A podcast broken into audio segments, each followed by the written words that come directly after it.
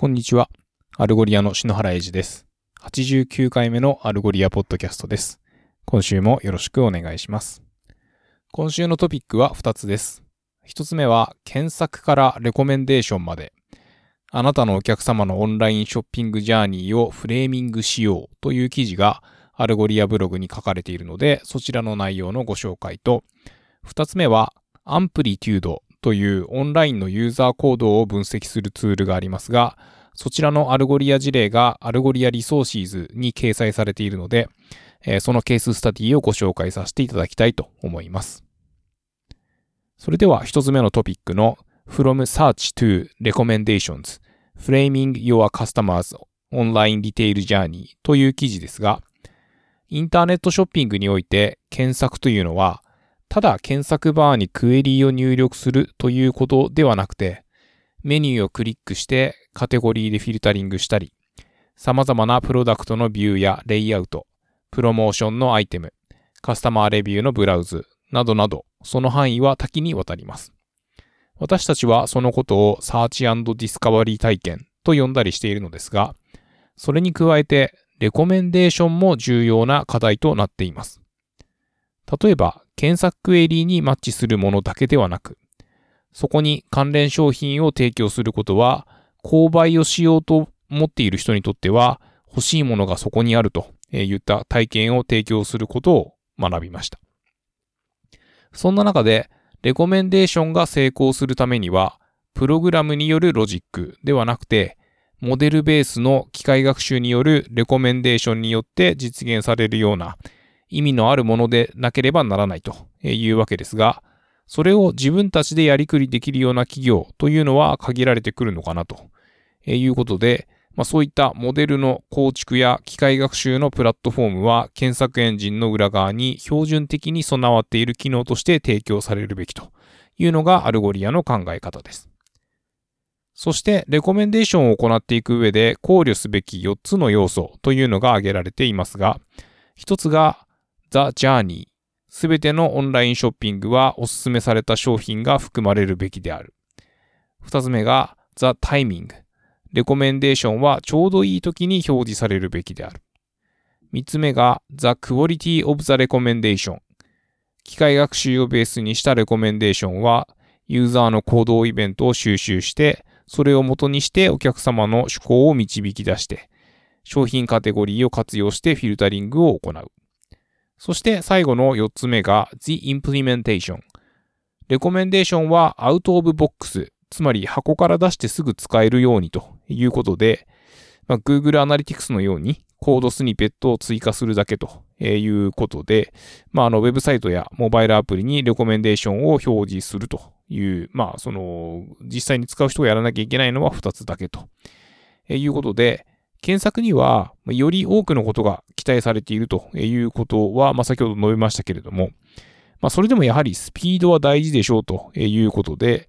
入力をしている最中に検索結果が表示する必要があって、かつそこに表示されるものは的確なものでなければなりません。しかし、Spotify、Airbnb、Amazon といったオンラインビジネスは、それだけにとどまらず、検索バーをより包括的なブラウジングのためのもの、コンテンツ管理のためのもの、そしてマーチャンダイジング。といったところも活用して、えー searchandising といった新しい体験というか、えー分野を開拓したと、えー言えるかと思います。 searchandising については先週配信した88回目のエピソードでもお話ししているので、えーそちらもよろしければお聞きいただければと思いますが、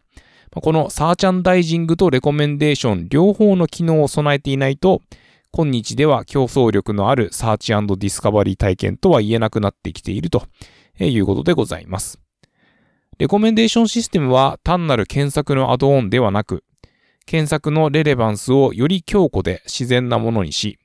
オンラインで検索を行った時に補完的なコンテンツ、つまり必ずしもクエリと一致しないけれども、それでも購買行動には深く関連するということで、意味のあるレコメンデーションのシームレスな表示はお客様の購買意欲をかき立てることができて、えさらにそれが望まれているということです。実際の例としては、ジムシャークが取り上げられていて、商品ページに where it with と you might like というパーツがあるんですけれども、まあ、そこにどのようなコンテキストでどのようなものが表示されているかといったことが解説されています。どのタイミングで表示するか、そして例えばジョギング用のパンツを買ったら、まあ、一緒に何を買うのかといったところを見極める必要があるわけですが、まあ、流れとしては、クエリによって素早く関連性の高いジョギング用のパンツを表示させますが、そこで、えー、商品をクリックすると、商品ページでは、まあ、最初にその広告とかレコメンデーションっていうのが出るのではなくて、まあ、とにかく商品の情報がお客様にわかりやすいように表示して、で、そして、まあ、その、ジョギングパンツのコンテンツの閲覧が終わったかなといったような、こう、下の方にスクロールしていくと、まあ、適切なタイミングで、えー、レコメンデーションが表示されて、えー、補完的でありながら関連性の高い商品が表示されるようになると、えー、言ったようなものになります。そして、さらに詳細な、えー、強調フィルタリングとか、えー、プロダクトのカテゴライズ、そしてユーザー行動とコンテンツベースのハイブリッドな、まあ、レコメンデーションの例などが紹介されているんですけれども、まあ、最後に、とはいえ的なところで、まあ、あの、 Algolia の Rules を使った手動での、例えば在庫切れ商品を検索結果の下の方に持っていく方法とか、えー、特定のキーワードで検索された場合に、あるプロダクトを、まあ、固定して一番上に表示させたりとか、まあ、あるアイテムは表示させないようにするとか、まあ、そういったようなこう方法が紹介されています。ということで、まあ、この検索、レコメンデーション、 Rules といった機能は、 Algolia を使えば、まあ、非常に直感的にすぐに始めることができますので、えー、ぜひご検討くださいといった形で締めくくられています。こちらの元の記事はアルゴリア .fm スラッシュ89に貼り付けておきますので、よろしければご覧ください。それでは続いて2つ目のトピックの Amplitude Speeds Up In-App Search Functionality 1000X with Algolia Search というケーススタディのご紹介です。 Amplitude のミッションは、すべての企業がデータを通じてより良いプロダクトを構築していけるようにするということで、カスタマージャーニーに全、カスタマージャーニー全体に対するデータドリブンな洞察を提供し、あらゆる規模の企業がより賢く勝ち残れるようなプロダクトを作って、えー、企業の成長を促進することを支援するということなんだそうですけれども、えー、開発者がユーザーの好みや、まあ、どこで困っているとか詰まっているとか、えー、どんな行動が正しい結果につながるのかといったところを理解するための、まあ、大きなチャンスであるというふうに認識していて、え digital optimization system を提供して、顧客体験やライフタイムバリューを向上させる情報をリアルタイムで提供しています。そして現在 Amplitude は、えー、フォーチューン100のうち、26社を含む約1600社の企業に対して、4万5000以上のプロダクトに関するイノベーションを支援していると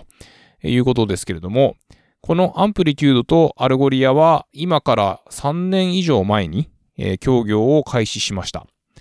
それ以前は Amplitude 独自のデータベースを使っていて、大量のデータをスキャンしたり、複数の検索条件に対してマッチングを行うような処理に、えー、まあ、それは最適されているよ、最適化されているようなものではありませんでした。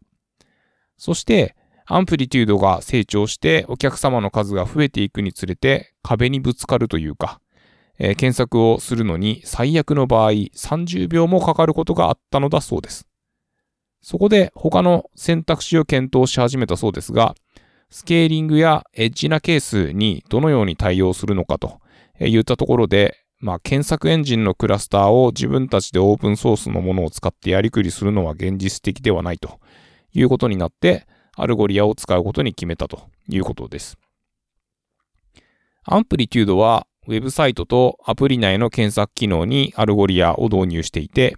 as you type や、えー、レプリカインデックスを使ってユーザーがソートされた検索結果から選択できるようにしているとということですが、検討を進めた結果として、コラボレーションアプリにはオートコンプリートは導入せずに、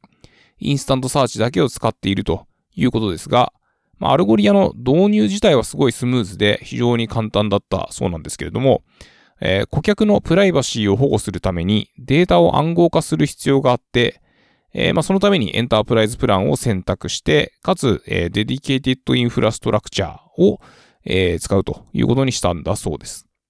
また、えー、複雑で特殊な権限モデルの統合にも、まあ、 Algolia が提供する granular な、えー、アクセスコントロールを活用してくださっています。エンジニアリングマネージャーのライアン・カーンさんは、 Algolia のおかげで検索インフラとパフォーマンスは全く心配がなく、保守運用といった観点でも特に技術的に何かをしなければならないことはなくなりましたというふうにおっしゃってくれていて、えー、かつ、 React InstantSearch は本当にエレガントで、まあ私たちが望むものを私たちが望む方法で構築するのにすごい役立っていますというふうにおっしゃってくれています。また、 Algolia に一度データをストアしてしまえば、まあ、あの、他の Amplitude 内部のデータソースからデータを持ってくるということよりも、まあ、作業が少なくて済んで、まあ、かつ、まあ、その内部のデータソースみたいなところにアクセスするために、また内部システムを構築したりしなければいけないみたいな、なんかそういうところをやることが、まあ、やる必要がなくなっているので、非常に助かっているというふうにおっしゃってくれています。Algolia InstantSearch は、えー、チャートやダッシュボード、ノートブック、コホートといった機能の中での、えー、検索を強化していて、まあ、驚くほど高速に結果を出しています。アプリケーションの検索速度は Algolia を使うことで30ミリ秒にまで向上して、まあ、結果として、まあ、もともと30秒かかっていたということで、当初の1000倍の速度になりました。実際、その結果は、まあ、あまりに早くてですね、まあ、当初は信じられなかったそうで、まあ、あの、 Amplitude の人に、こう、お披露目したときに、まあ、これは偽物デモだろうとか、えー、言われたり、まあ、そのあまりに劇的な改善で、まあ、みんなびっくりしたということでございます。そして、検索に対する興味関心っていうのは、まあ、それ以降すごい高まっていて、えー、カスタマーエクスペリエンスも改善されましたが、まあ、あの、そこじゃなくてもですね、いろんなところで今使っていただいていて、まあ、同じように、えー、劇的な結果が得られたということでございます。まあ、以前は Amplitude のお客様が検索機能を使うということが稀だったそうなんですけれども、まあ、現在ではですね、えー、検索の役割はますます大きくなってきているということでございます。また、 Algolia は Amplitude の本番のデータベース全体を1分未満で再同期することができて、で、かつ10秒未満で再インデックスすることもできると。いうことで、まあ非常に早くてありがたいということと、まあセキュリティも out of box な形ですぐに使えて、で、かつ、まああの、シンプルなものなので、まあ特にその検索周りにおいて、えー、一度 Algolia 上で設定したらもうすぐに忘れちゃっても OK みたいな、まあ、あの、そういうアプローチが可能なことも評価してくださっているということでございます。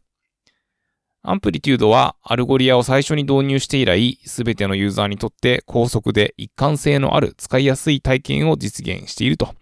いう使命となっております。ということで、今週は以上です。お聴きいただきありがとうございました。来週もよろしくお願いいたします。